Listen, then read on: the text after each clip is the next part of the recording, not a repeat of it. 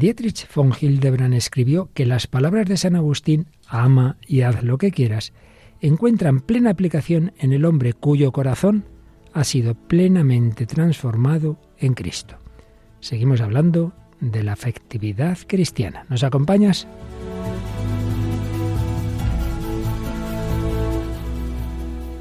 El hombre de hoy y Dios, con el padre Luis Fernando de Prada. Un cordialísimo saludo, muy querida familia de Radio María, entrando ya en este mes de febrero. Ya se acabó el primer mes de este año 2023.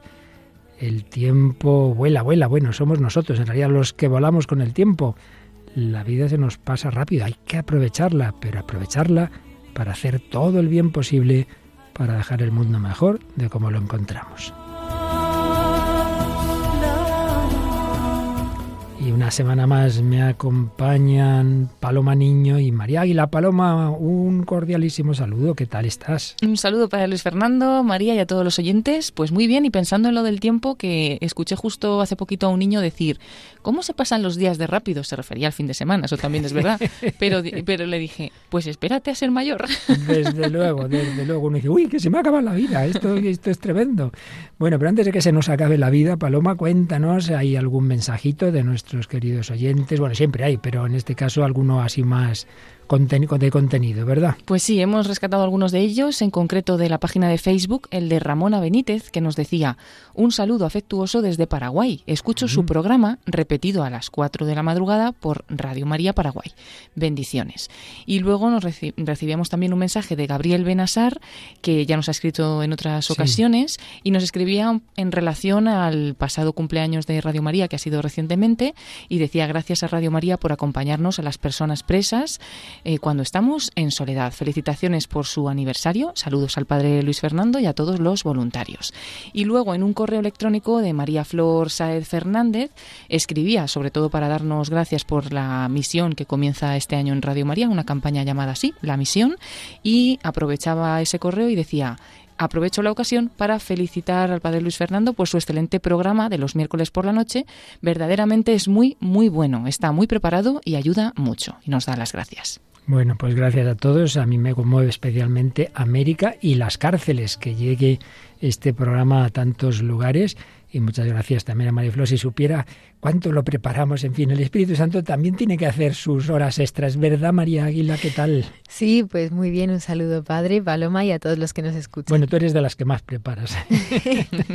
bueno, algo intento hacer. Lo intentas, lo intentas. Bueno, cuéntanos. Hoy tenemos canción, la primera canción así que solemos coger del mundo laico, por así decir, en el buen sentido de la palabra, nos traes... Bueno, hoy está todo bastante británico. La primera es...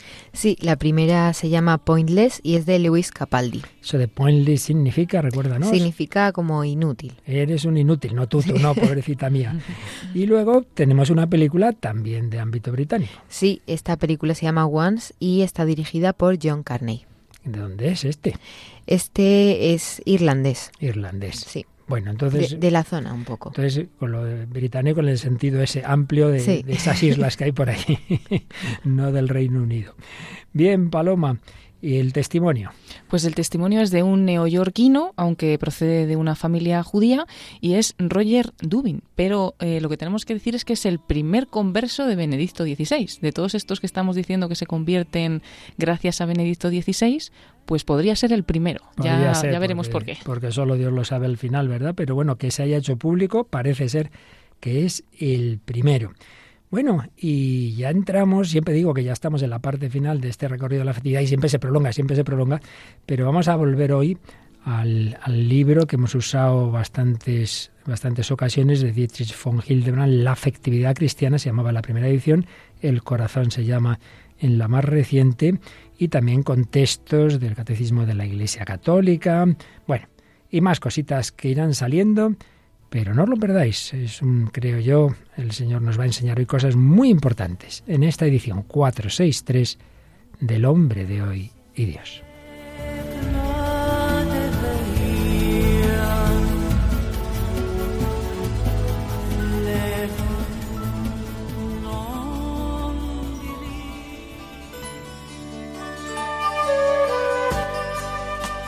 Bueno, pues en todo este largo bloque sobre la afectividad humana, para no perdernos, voy a recordar las etapas que hemos ido siguiendo. Hablamos al principio en general de, bueno, dentro de lo que es la personalidad humana, de esas tres grandes dimensiones de las que habíamos tratado en otras ocasiones, el pensamiento, el afecto y la voluntad que nos lleva a la actuación, nos centrábamos en la afectividad, en el afecto.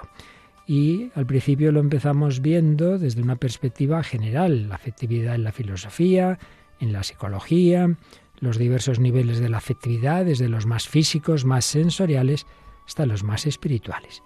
Luego hemos estado viendo, como no podía ser de otra forma, en esto como en todo, el modelo humano es Jesucristo, el corazón de Cristo, modelo de la afectividad. Y finalmente, recordaréis, aprovechándonos de la gran encíclica, la primera encíclica de Benedicto XVI de Euscaritases, veíamos que la fuente de todo esto, claro está, es el amor de Dios, última fuente y modelo del amor humano.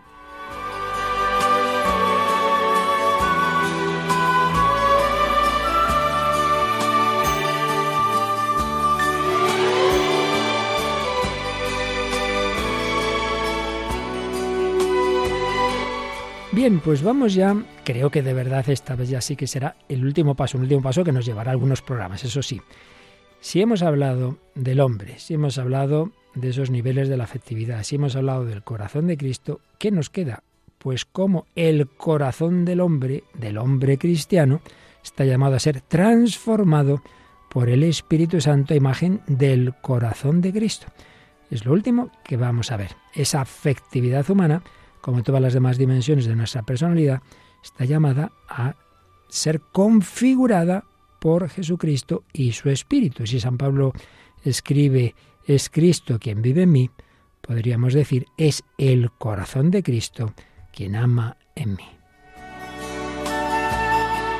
Y vamos a comenzar recordando lo que dijimos en los primeros programas sobre la importancia de la afectividad, de los sentimientos, de las pasiones, porque como recordaréis que nos ha insistido von Hildebrand, a veces se menosprecia. Ahora, lo importante es el pensamiento, lo importante es la voluntad, y se olvida la, la gran trascendencia de, de la afectividad del corazón, también para la moral. Por eso vamos a recordar con ayuda de María Águila algunos de los números del catecismo que ya leímos en su momento, pero que ahora, después de todo este recorrido, los podemos entender mejor. En primer lugar, un número que nos habla de cuál es el fin del hombre. Bueno, estamos llamados al cielo, a la bienaventuranza, pero esa llamada que Dios hace a todos depende de nuestra respuesta. Y en esa respuesta, ¿qué es lo que entra? Vamos a ver qué nos dice María el número 1762. La persona humana se ordena a la bienaventuranza por sus actos deliberados.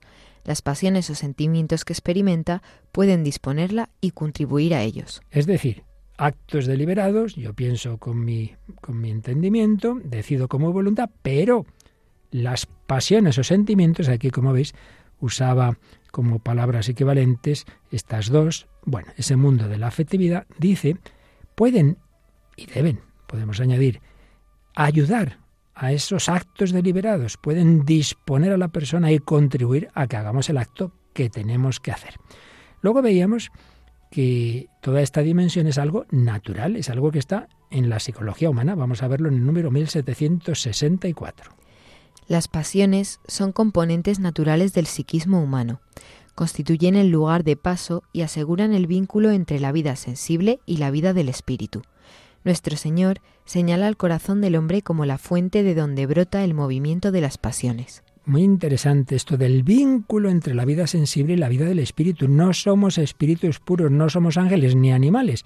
Tenemos esa doble dimensión corporal y espiritual. Pues bien, las pasiones, esos sentimientos que, que incluyen la dimensión sensible, es lo que en la psicología moderna más se suele llamar emociones, pero bueno, aquí en un sentido muy amplio de pasiones, con toda esa riqueza de gama de que hemos ido viendo en los primeros programas, desde las sensaciones, sentimientos más superficiales, emociones, sentimientos más profundos, etcétera, etcétera. Y ahora ya vamos a la vida cristiana. que nos dice, por ejemplo, que tiene que ver la vida cristiana, lo que hace el Espíritu Santo con este mundo de los sentimientos. Lo vemos en el número 1769. En la vida cristiana, el Espíritu Santo realiza su obra movilizando al ser entero, incluidos sus dolores, temores y tristezas, como aparece en la agonía y la pasión del Señor. Cuando se vive en Cristo, los sentimientos humanos pueden alcanzar su consumación en la caridad y la bienaventuranza divina. Pues muy interesante. Toda esa eh, dimensión afectiva del hombre está llamada a ser movilizada por el Espíritu Santo, como hizo con la psicología humana de Jesús. Jesús tiene una naturaleza humana verdadera. No es simplemente un cuerpo movido por la persona divina, no, no, no. Cuerpo y alma, una psicología y también una afectividad. Pues bien, si vivimos en Cristo, los sentimientos humanos están llamados a ser elevados y claro, para amar. ¿Y cuál es el tipo de amor sobrenatural? Lo que llamamos la caridad, Deus caritas es. El amor de Dios se mete en nuestro corazón, se nos comunica por el Espíritu Santo y eso nos lleva a la felicidad plena, a la bienaventuranza divina. Y si todavía quedaba alguna duda, había un número que ya también leímos, que nos va a recordar que es más perfecto, mejor el que hagamos las cosas no solo con la cabeza y la voluntad, aunque me cueste, aunque no me apetezca, yo lo hago. No, no, eso no es lo mejor. ¿Qué nos dice el 1770?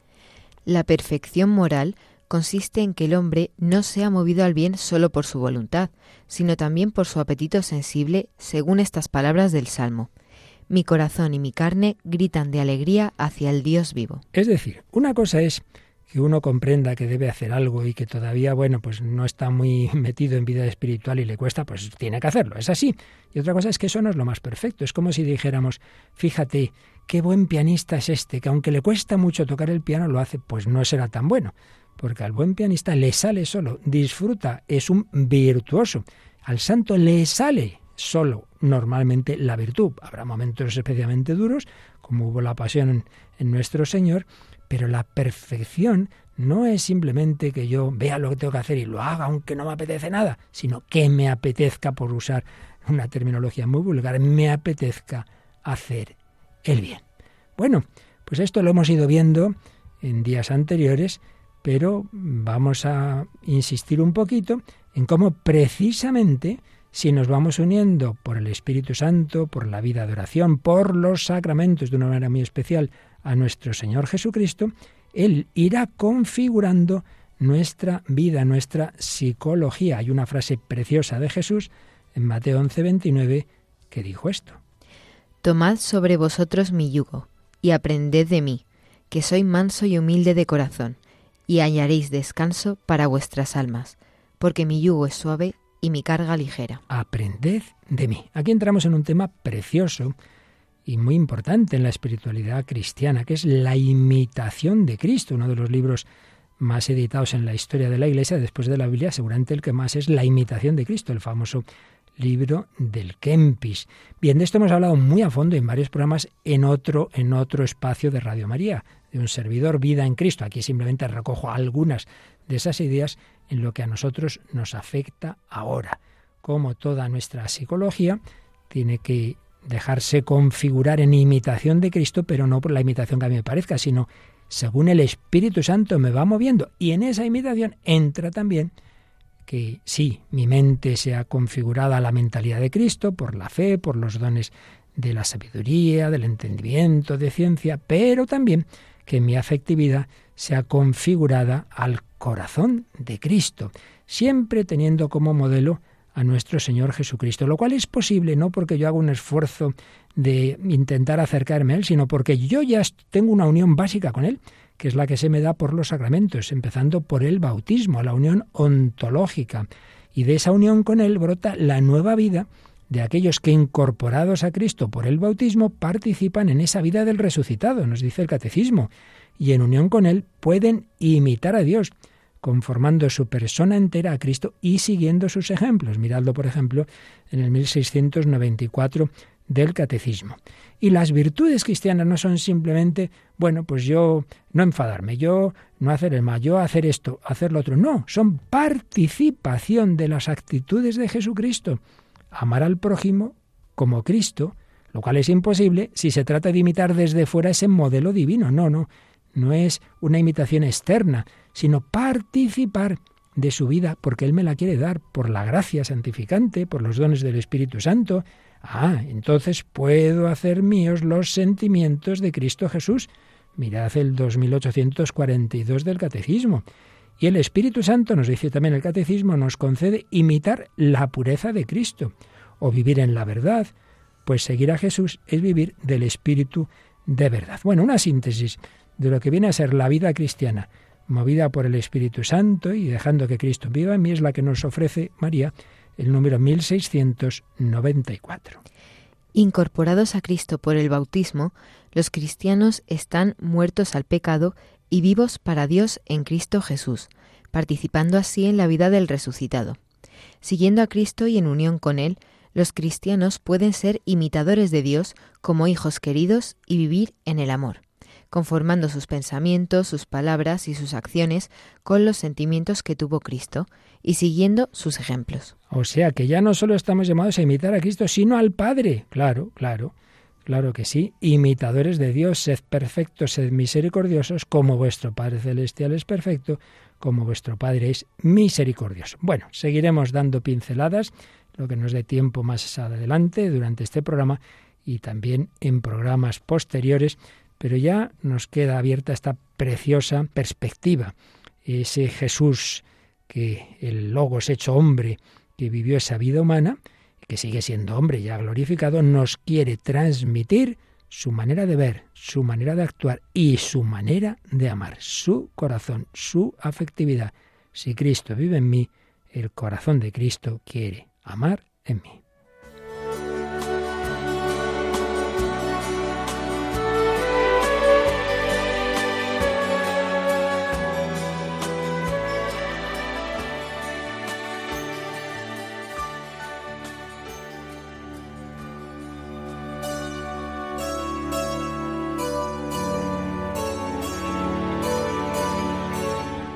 Aquí seguimos en Radio María, en El Hombre de Hoy y Dios, que nos habla Padre Luis Fernando de Prada con Paloma Niño y María Águila, hablando de esa afectividad cristiana, porque Jesucristo quiere que todo mi ser, también mi corazón, también mis afectos, también mis pasiones, mis sentimientos, sean movidos por su Espíritu Santo. Todo lo humano, lo verdaderamente humano, está llamado a ser elevado, nunca a ser despreciado. Y desde luego, entre lo más grande que tenemos en ese nivel natural, obviamente está el amor. Lo veíamos como Benedicto XVI nos enseñaba que el amor divino y el amor de ágape en absoluto va contra el amor de eros, el amor de deseo, sino que lo que hace es purificarlo y elevarlo, pero no ir contra él. Por eso, como en tantas otras ocasiones, María, vamos a empezar por una canción que refleja pues esa dimensión de un, niño amado por su, por su madre eh, y que luego, bueno, pues también quiere amar, eh, ese amor que ha recibido quiere darlo, pero no siempre se consigue, en fin, lo positivo y lo negativo, cuando hay heridas, pero que no quitan que todos estamos llamados a un verdadero amor humano, que es la plataforma para ver eh, de alguna manera y llegar por la gracia de Dios al amor divino. Sí, y esto lo vemos en la canción Pointless de Lewis Capaldi, que es un cantautor escocés nacido en 1996. Dice que su pasión por la música empezó cuando era pequeño en un viaje que hizo a Francia con su familia y más tarde pues empezó a componer pequeños temas también con la ayuda de su hermano mayor hasta que en octubre de 2017 lanzó Bruces, que fue el primer tema con el que alcanzó la fama.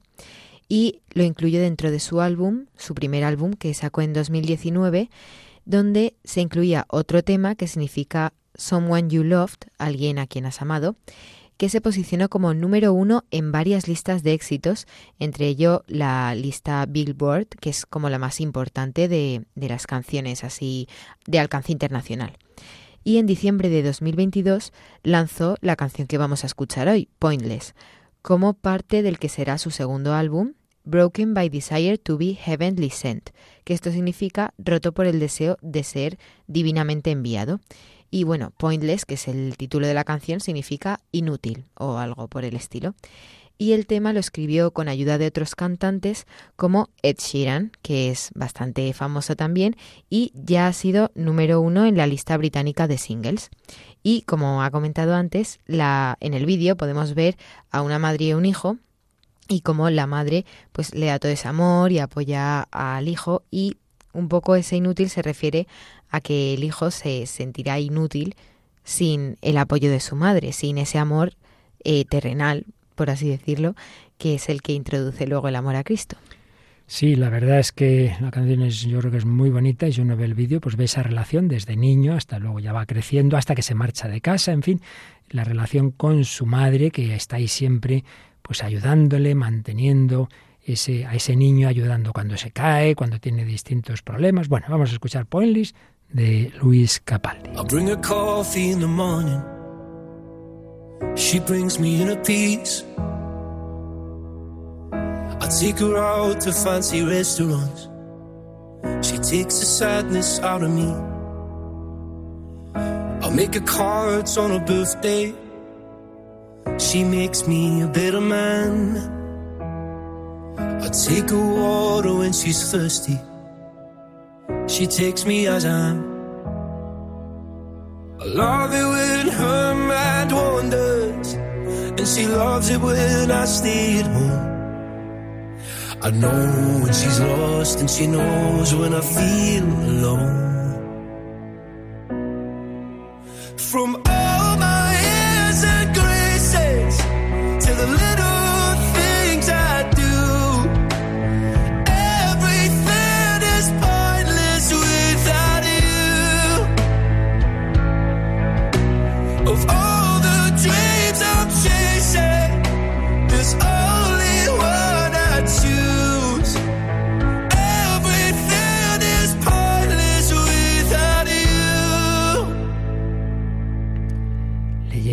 Por la mañana, ella me trae paz interior, la llevo a restaurantes lujosos, ella saca la tristeza dentro de mí, escribo cartas en su cumpleaños, ella me hace un mejor hombre, le llevo agua cuando está sedienta, ella me acepta tal cual soy, me encanta cuando su mente divaga, y a ella ama cuando me quedo en casa. Sé cuando está perdida, y ella sabe cuando me siento solo. En el estribillo oíamos desde todos mis aires de grandeza hasta lo más insignificante que hago, nada tiene sentido sin ti. De todos los sueños que persigo, solo hay uno que elijo. Nada tiene sentido sin ti. From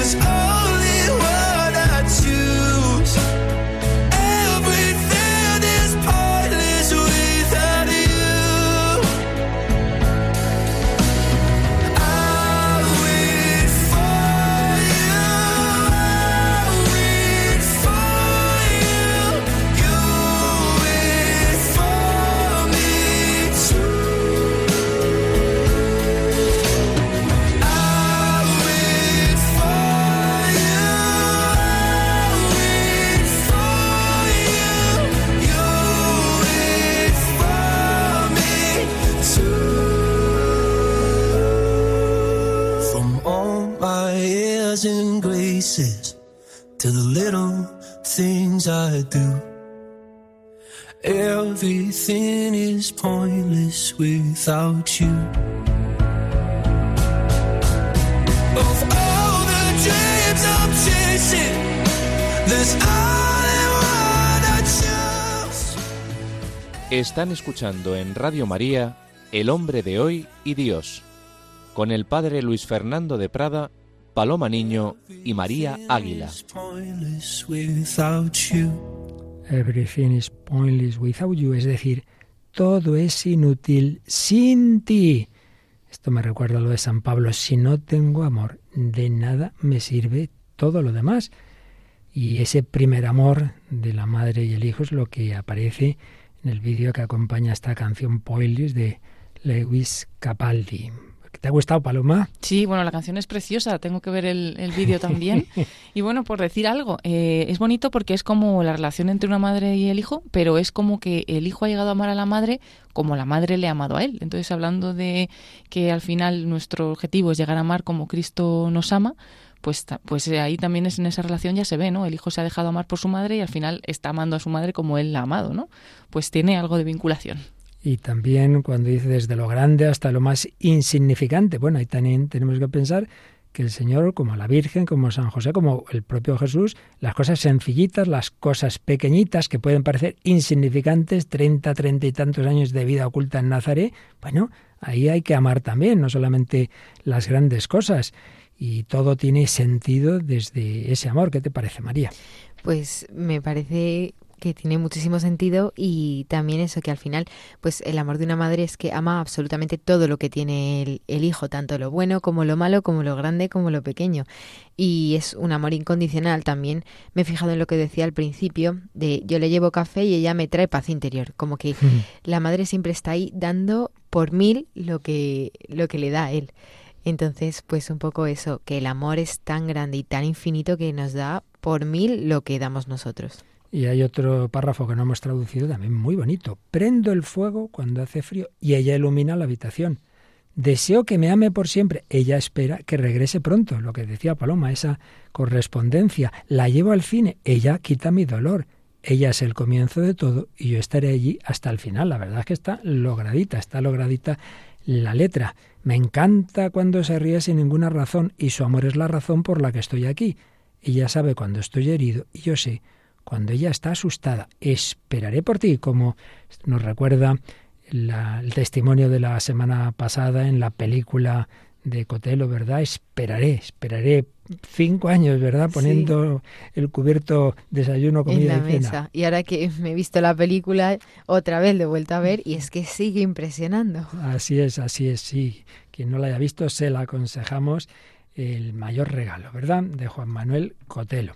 Bueno, pues hoy no es una película ni de lejos tan profunda, entre otras cosas porque la de Cotelo es testimonial, pero me ha llevado una grata sorpresa al descubrir que una película, pues diríamos, sentimental, romántica, pero en la que, a diferencia de lo que ocurre hoy día, no hay nada de escenitas de las que ya nos tienen acostumbrados, y un trasfondo bastante sensato, eh, bueno, y muy musical y una, y una película muy sencillita con muy poco presupuesto. A ver, a ver, cuéntanos. Pues la película se llama Once y es una película musical irlandesa del año 2006, dirigida y guionizada por John Carney, quien la grabó pues solamente con una cámara. Y entre los protagonistas encontramos a Glenn Hazard, que también es responsable de la banda sonora de la peli, y a Marketa Iglova o a Hugh Walsh. Esta peli recibió el premio del público en Sundance 2007 y en el Festival de Berlín también de ese mismo año. Y bueno, narra la historia de un chico y una chica que no están muy adaptados al medio y la sociedad en la que les ha tocado vivir. Y cuenta, en formato musical, como hemos dicho, la historia de amor entre un músico callejero irlandés que en sus temas pues muestra su corazón y que también ayuda a su padre reparando aspiradoras y una joven pianista checa que se gana la vida con la venta ambulante también para sustentar a la familia y para ayudarla. Y para ella la música también es súper importante y una salida emocional. Y bueno, como curiosidad, decir que estos dos chicos no se encuentran por primera vez en esta peli, porque John, el director, cuando seleccionó a Glenn como protagonista, le preguntó si conocía alguna chica europea que tocase el piano para también hacer de protagonista chica y él conocía a Marqueta de haberse hospedado en su casa cuando viajaba a la República Checa y pues ahí que la introdujo. Sí, yo tengo que decir que, bueno, me, la había visto aconsejada como una posible película para tratar de este mundo afectivo, sentimental, pero no me fijé en muchos detalles. Y aparte de lo que ya he comentado antes, me llamó la atención, digo, oye, si es que qué bien hacen el doblaje, si parece, ¿quién estará cantando? Si parece que cantan y que tocan de verdad. Y es que son músicos los dos realmente, es que cantan y toca cada uno de ellos. El actor es a la vez, el actor y la actriz son los que tocan la guitarra, ella el piano y cantan. Y como decías María, pues la música aquí tiene un papel, no, no es que sea un musical, no, es una película, pero donde tiene su bastante importancia. Ella es una familia eh, emigrante de la República Checa a Irlanda, andan mal de dinero, es obvio. Ella estaba casada con un hombre pero que se ha quedado allí, están en crisis y él, pues por lo que vemos nada más empezar la película, pues le había dejado la novia. Entonces ella pasaba de noche por donde está tocando la guitarra, aunque él su vida básicamente se la gana pues ayudando a su padre que se ha quedado viudo hace poco. Eh, en una tienda de reparación de aspiradoras y cosas parecidas, pero le encanta la música, se pone a tocar y bueno, si le dan algo, y en esto pasa esta chica y oímos la primera escena de la película. ¿Haces esto por dinero? ¿Por qué no buscas trabajo en tiendas? Ya trabajo en una. Voy a seguir con lo mío. Ha sido un placer. ¿A quién lo has dedicado? Por favor. A nadie. ¿Mientes? ¿Dónde está ella? Se fue. ¿Está muerta? No, no está muerta. Se fue. ¿La amas aún? ¿Eres policía? No. No lo has superado. No creo. Sin sufrir nadie escribe así. ¿Sabes? Si tocas la canción para ella, la recuperarás. No quiero que vuelva. Entiendo. Bueno, la chica no se corta, ¿no? ¿Qué, qué te ha parecido, María? Pues me he quedado muy sorprendida y cuando ha dicho eso, sin sufrir nadie escribe así. Es fuerte, es fuerte es, es telita, pero es verdad que a veces de las emociones más fuertes es de donde salen muchos temas Sin y duda, sí, sí. sin duda.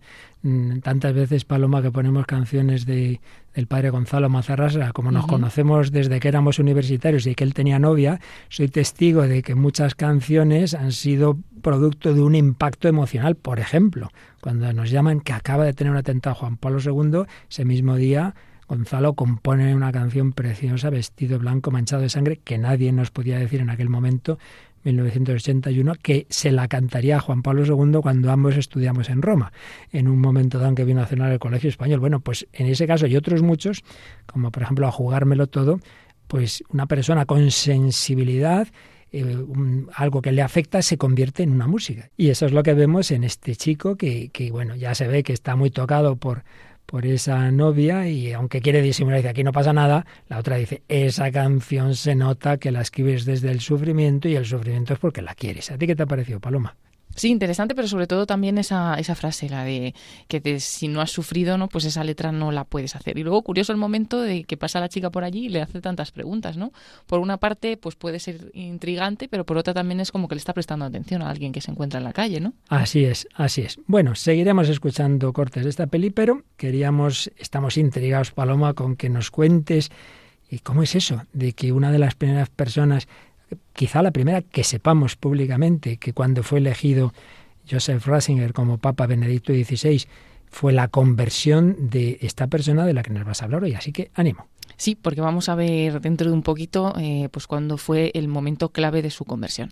Pero bueno, vamos a conocerle, es Roger Dubin y es de familia judía rusa en Nueva York.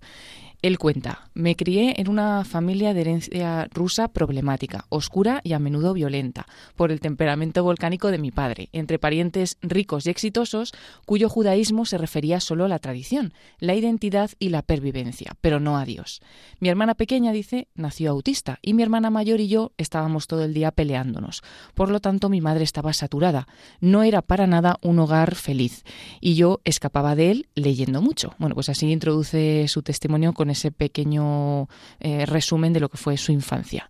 Dice también que sus padres eran agnósticos, que su padre incluso era hostil a la religión. Y pues eh, a pesar de todo ello, Roger siempre creyó en Dios. No sabe muy bien cómo, pero siempre creyó en Dios, ¿no? Y también su madre, por cumplir las tradiciones, pues solía insistir en celebrar algunas de las principales fiestas judías, pero él tiene claro que aquello su madre lo hacía sin ningún tipo de fe. Y bueno, pues ¿qué sabía en aquel momento el joven Roger pues sobre Jesús y el cristianismo? Pues nunca leyó el Nuevo Testamento, sabía de Jesús únicamente lo que había visto en películas de romanos porque eran espectaculares y hablaban algo de Dios y a él aquello pues le despertaba cierto interés. Sabía también que los romanos habían crucificado a Jesús y que el Sanedrín había participado con falsos testimonios y con interrogatorios injustos. Bueno, dice también que como varias generaciones de niños neoyorquinos antes que él, no solamente en su época, pues que participaban en una especie de típica pelea a puñetazos de niños judíos contra niños católicos, en la que los niños católicos pues solían empezar acusándoles vosotros matasteis a Jesús, ¿no? Y Roger pensaba que aquello era una acusación totalmente absurda. Su familia también dice que tenía su propia lista de acusaciones, porque ya la mayor parte de sus parientes acusaba a los cristianos y más a los católicos de las persecuciones medievales, de la discriminación mundial e incluso de aspectos del holocausto. Dice, ser judío en mi clan, en mi familia, tenía que ver con estar en contra de algo, pero no a favor de algo. Se vivía un fatalismo, pero no se vivía fe en Dios, excepto para quejarnos de él. Lo cierto es que nunca me sentí judío, de una forma centrada en Dios, hasta que me hice católico. Cuenta. Dice que también odiaba la palabra Jesús, aunque no necesariamente al personaje, pero sí la palabra, pues de tanto que había oído hablar de él, dice que esa palabra le hacía pensar en un Jesús feminizado, blando, una especie de hippie inofensivo con flores, que flotaba sin tocar el suelo, que decía tonterías sobre paz y amor. Ese Jesús hippie dice que le ponía enfermo. Y sin embargo, pues eh, él dedicó un tiempo a pensar realmente cómo debió ser Jesús, ¿no? Pues tenía que haber sido un tipo fuerte, pues para trabajar en una carpintería, un tipo duro, ¿no? E incluso, pues él conocía un versículo que decía, no he venido a traer la paz, sino la espada. Y esa idea de Jesús ya le gustaba más. Se lo imaginaba musculoso y con una espada y eso ya le gustaba un poco más. Su conclusión mm, sobre esto finalmente es que probablemente no habría ninguna forma de conocer cómo es Jesús realmente, ¿no? Y bueno, Roger abandonó el hogar a los 16 años, entró en la Marina Mercante rumbo a África. Cuando volvió, intentó ir a algunos colegios universitarios, pero siempre sin éxito. Y a los 22 años adoptó una mezcla de nueva era, orientalismo, creencia en el karma, la reencarnación y el relativismo moral. Era una forma de liberarse de ese Dios bíblico que le echaba en cara los pecados. Y bueno, pues tuvo un primer matrimonio que fracasó en cuatro años, no tuvo hijos, asumió una vida sin raíces, era músico profesional, escritor, editor, y en 1981 conoció a Bárbara, la que hoy es su mujer. Y Bárbara se había educado como protestante, aunque se había alejado también de toda iglesia, pero le atraía la figura de Jesús. Se dedicaba también a la nueva era, en ese momento en el que la conoció, pero intentaba introducir los valores de Jesús en ese ambiente. Bueno, pues se casaron y él, que nunca había pensado en tener hijos, adoptó los hijos que ya traía de una unión anterior. Bárbara era artista y relacionaba esa necesidad de crear con colaborar con Dios en la creación. Por lo tanto, en el momento en el que conoció a Bárbara, ya su visión ética y familiar se estaba acercando mucho al cristianismo. Y bueno, pues ella se acercó más y más a Cristo y una vez, dice que solamente una vez, se dirigió a Dios como rezándole, bueno, directamente a Jesús, con una petición. Oró fervientemente por la conversión de su marido, de Roger, al cristianismo, porque sospechaba que sin él, sin esa conversión, ella nunca podría dar el paso definitivo hacia Cristo sin romper la familia. Y Roger, pues era ahora un padre de familia, con un trabajo serio, con una empresa de consultoría. Quería a estos hijos adoptivos, pero les gritaba, se enfurecía, como lo había hecho su padre antes que él, ¿no? Era un padre también violento. Pues él era consciente que había heredado ese temperamento, esa tendencia. Intentaba combatirla con meditación, con relajación, pero cuenta que esas técnicas llamadas ejercicios espirituales estaban totalmente centradas en el yo, en el ego, y era lo último que necesitaba, más egoísmo, ¿no?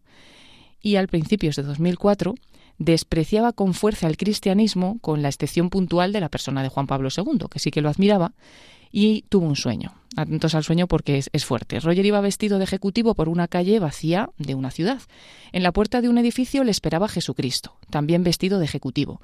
Era muy parecido a como él se lo había imaginado, un aspecto duro, muy masculino, sabio, y dice que también parecía saberlo todo sobre él, pero que no le importaba. Se dieron la mano y Jesús le dijo, necesito que hagas algo, sube al piso de arriba y mata a Satán. Y le dijo, ¿y por qué yo? Y Jesucristo le dijo, ¿y por qué no? Y yo, como no tenía respuesta, pues allí que fui. Dice que entró en el, en el edificio, subió y entró a un despacho inmenso que había un ejecutivo elegantísimo. Dice, yo sabía quién era él y él sabía quién era yo y quién me enviaba. Se levantó y vino hacia mí como amenazador. Excepto por el miedo en sus ojos. Puse mis manos en sus hombros y dije, en el nombre de Jesucristo, y dice Roger, las palabras en mi mente eran, te mato, pero lo que salió de mi boca fue, te beso. Su cara, la cara de este ejecutivo elegantísimo, que sería en el sueño Satán, se puso blanca, le besé en la frente y él se derrumbó muerto. Al despertar, pues simplemente pensé que ese sueño había sido claramente algún tipo de error cósmico colosal. Pero bueno, ya aquello le tocó un poco, ¿no? Y menos de un año después, en 2005, murió Juan Pablo II. Esos días de duelo por el Papa, pues su esposa le dijo, necesitas religión, Roger, has estado demasiado tiempo a la deriva. Y bueno, no le hizo mucho caso, pasaron los días y en Roma se estaba celebrando el cónclave. Roger estaba en el bar de un aeropuerto tomando un capuchino y contemplaba el humo blanco, la fumata que anunciaba que ya teníamos un nuevo papa. Él había oído hablar esos días del cardenal Ratzinger y bueno, algo sabía, incluso mm, le caía más o menos bien porque lo veía parecido a Juan Pablo II, ¿no? Por lo menos le criticaban las mismas personas, dice que criticaban a Juan Pablo II. Y entonces Benedicto XVI en ese momento, mientras él estaba con su capuchino, salió a la balconada, alzó los brazos sobre la plaza de San Pedro y muchos espectadores en el bar pues aplaudieron y otros se quejaron. Dice que en ese momento la cámara, él estaba mirando la tele, la cámara hizo zoom en los ojos de Benedicto XVI. Y dice, parecieron mirarme directamente a mí y a través de mí. Y en ese momento exacto tuvo lugar mi conversión. Esto lo escribió en 2013, repitiendo las palabras que dijo el día de su bautizo en 2007. Es decir, esto fue en 2005, Benedicto XVI, pues en 2007 se bautizó. Cuenta, un poder imparable y una presencia llegaron a través de sus ojos y me rebanaron, me dejaron abierto, estallé en lágrimas y todo lo que yo jamás pensé que había sido o no había sido, salió fuera. Lloré todo. Un año después se bautizó, su esposa le acompañaba también, entró, entró también en la Iglesia Católica y dice que ahora cuando repite, repasa la cinta de esa escena histórica de 2005, cuando vio los ojos de Benedicto XVI, pues dice que en esa escena no hay ningún zoom, pero que él vio un zoom a los ojos de Benedicto XVI y cómo le miraban directamente a él. Por eso él piensa que fue y que es el primer converso de Benedicto XVI. Qué barbaridad. Pues es verdad, cuando lo has dicho, yo digo, yo no recuerdo el zoom ese. Porque claro, la cámara, no, no, estaba ahí en, pegada a ese balcón, ¿no? ¿no? Y, hombre, el momento sí lo recuerdo perfectamente, pero... pero sí, sí, yo también. Impresionante, impresionante, ¿verdad, María? Sí, la verdad que un testimonio, vamos, de, de lo más completo porque tiene de todo. Y, y claro, es que al final, pues, Dios nos hace fijarnos en ciertas cosas, yo creo, para, para que al final lo sigamos y para que completemos lo que tenemos que completar, como él al final que se convirtió al catolicismo por eso. Y, y nada, la verdad es que me ha gustado mucho también cuando, cuando le decía la, la mujer que tenía que, que necesitaba la religión porque había estado demasiado tiempo a la deriva. Mm. Y, y, eso, en esas cosas de las meditaciones y cosas raras que, que te hacen quitarte un poco de la religión y pensar pues en la nada. Mm. Y, y me ha gustado mucho la frase esa, la verdad. Yo también me he fijado cuando él pensaba, bueno, a Jesús nunca podré conocerlo, ¿eh? sé algo, algunos datos, y claro, resulta, por un lado, vemos la mediación de la Iglesia. Precisamente escribía, escribiría Benedicto XVI como cada cristiano, estamos llamados a reflejar a Cristo ante el mundo. Pues hasta qué punto él lo reflejó, que simplemente esos ojos le transformaron a este chico, ¿no? Pero por otro lado, ese Cristo está vivo y con ese Cristo podemos y debemos tener una relación personal de oración. Y aquí viene otro de los textos que nos ofrece el catecismo. ¿Cómo podemos irnos identificando con Cristo? Pues tratando con Él. Cuando dos están muy enamorados, se quieren mucho, se van, se van haciendo más semejantes. Fíjate, María, lo que dice el número 2715 del Catecismo de la Iglesia Católica. La contemplación es mirada de fe, fijada en Jesús. La luz de la mirada de Jesús ilumina los ojos de nuestro corazón. Nos enseña a ver todo a la luz de su verdad y de su compasión por todos los hombres. La contemplación dirige también su mirada a los misterios de la vida de Cristo. Aprende así el conocimiento interno del Señor, para más amarle y seguirle. Es una expresión de los ejercicios espirituales de San Ignacio, una petición en la segunda etapa, la segunda semana de ejercicios, es esta, conocimiento interno del Señor. Podemos conocer a Jesús por dentro, podemos conocer su corazón en la vida de oración, en la contemplación, mirada mm, de fe puesta en Jesús, como nos habla de la luz de la mirada de Jesús. Y una vez más, Paloma, en este programa que no preparamos todo lo que deberíamos, luego al final el Espíritu Santo hace que concuerde todo. Esa mirada de Jesús le llegó a este hombre a través de los ojos, que he oído comentar a más personas, la impresión de bondad de los ojos de Benedicto XVI. La verdad que incluso en un momento en el que él estaba simplemente pasando, porque estaba con un capuchino ahí viendo a la gente y bueno, a mí me parece eso como llamativo, también llamativo que bueno, que al final le llevó el hecho de que más o menos le, caía simpático Benedicto XVI porque sí que admiraba a Juan Pablo II, o sea que al final los santos también eh, pues están ahí, también ayudan, ¿no? Él dice que aunque rechazaba mucho la religión, siempre estuvo como de lado o le gustaba a Juan Pablo II también, ¿no? Constelaciones de estrellas, constelaciones de santos. Bueno, vamos a volver un momento a esta película en la que hay unos valores humanos que, no van en contra, ni mucho menos, de estos valores divinos, y así nos lo han enseñado los dos papas y, el, bueno, todos los demás, y por supuesto el actual, pero ahora estamos hablando de Juan Pablo II y de Benedicto XVI. Eh, van tratándose y resulta que ella es pianista en la realidad y en la película, pero no tiene piano, es una inmigrante pobre que, que tiene trabajillos sencillos, vende unas flores por la calle, en fin, pero hay un señor que tiene una tienda de música y le deja pasar a mediodía una hora a tocar el piano. Entonces va con este chico. Entonces el chico saca una guitarra y dice, ¿quieres que tengo una canción que he compuesto? Se la enseña. Vamos a escuchar un momentito porque la verdad es que es una de las escenas más bonitas de, de la película. Eso es perfecto, genial. ¿Quieres que lo intentemos? Sí, vamos. Vale. Dos, tres, cuatro.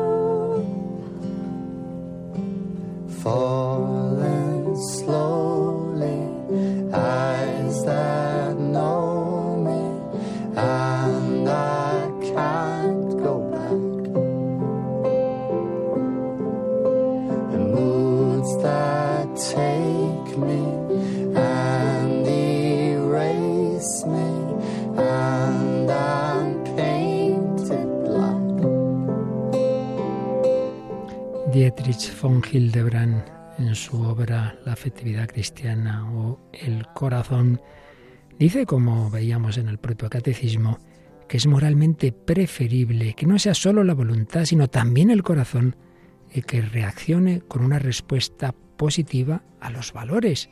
Es incomparablemente mejor el que, por ejemplo, nos alegremos cuando ayudamos a otra persona que el que lo hagamos únicamente con nuestra voluntad de mala gana. Es preferible que nuestro corazón rebose de amor hacia nuestro prójimo que no que le hagamos el bien con un corazón indiferente. Por eso, los matices verdaderos de- del afecto humano son algo en sí mismo bueno. Por eso también von Hildebrand criticaba esa tendencia estoica y orientalista y que a veces se puede confundir con la auténtica espiritualidad cristiana, que sería desterrar toda afectividad o pensar que la afectividad es solo para amar a Dios y no al prójimo, o pensar que solo cabe ese tipo de amor al prójimo, bueno, pues de hacer el bien, pero no los amores particulares como una amistad, como un noviazgo, como un matrimonio. No es así. decía von Hildebrand, amar concretamente a un hijo, a una madre, a una hermana, a un amigo, a una esposa, algunos lo consideran como algo menos perfecto que amar sencillamente al prójimo sin distinciones. Pues no es así. Jesús también tenía un amor particular, por ejemplo, a sus tres discípulos predilectos, a San Juan o a Lázaro, Marta y María.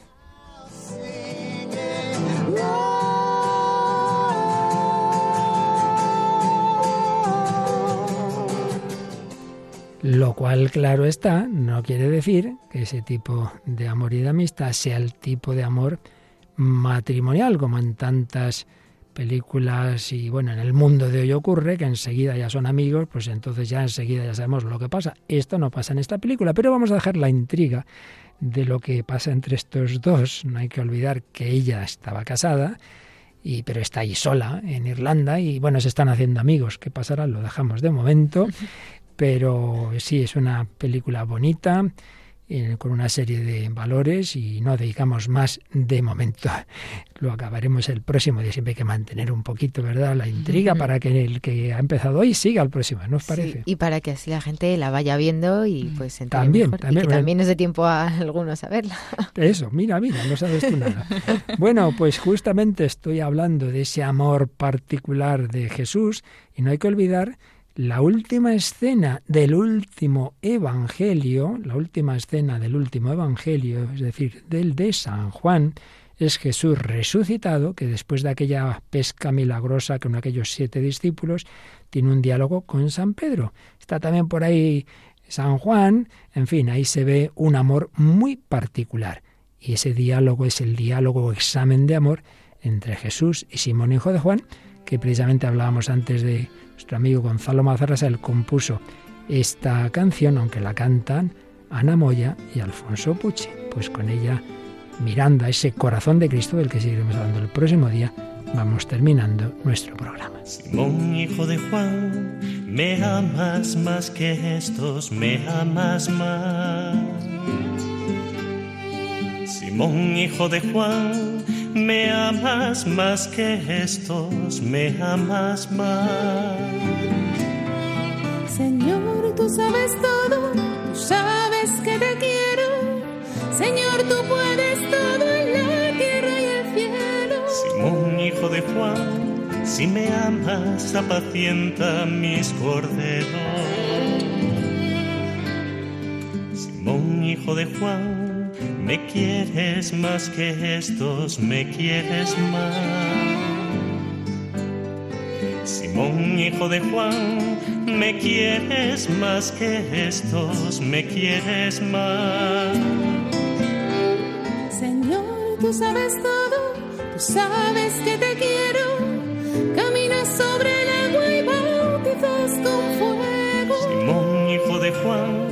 Si me quieres, cuida de mis corderos.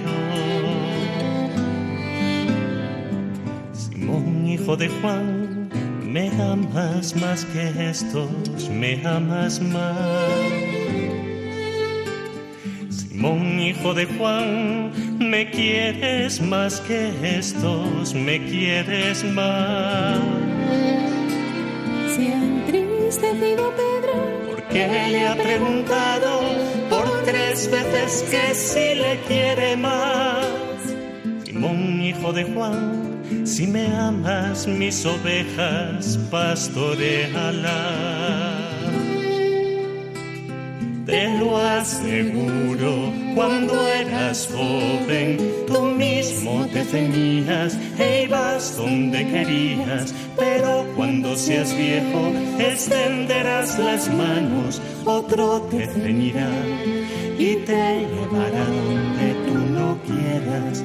Y añadió, sígueme, Simón, hijo de Juan, sígueme, Simón, hijo de me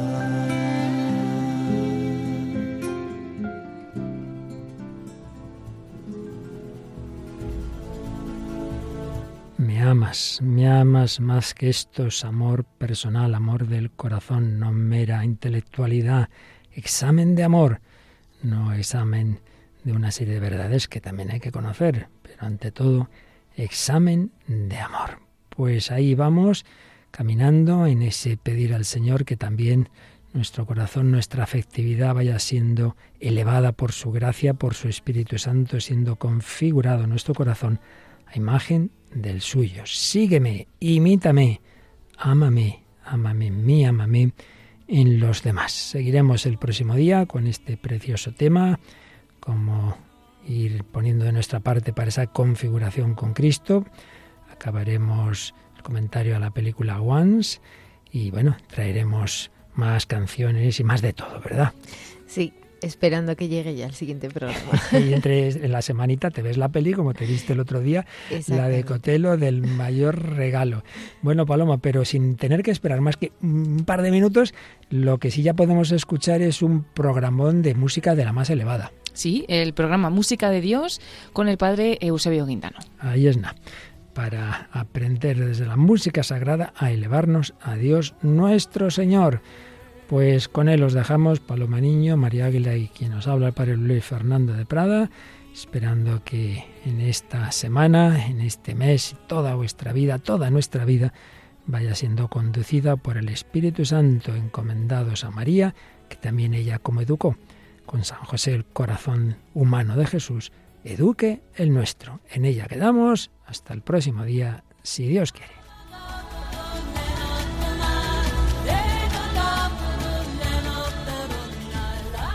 Así concluye El hombre de hoy y Dios, un programa dirigido en Radio María por el Padre Luis Fernando de Prada.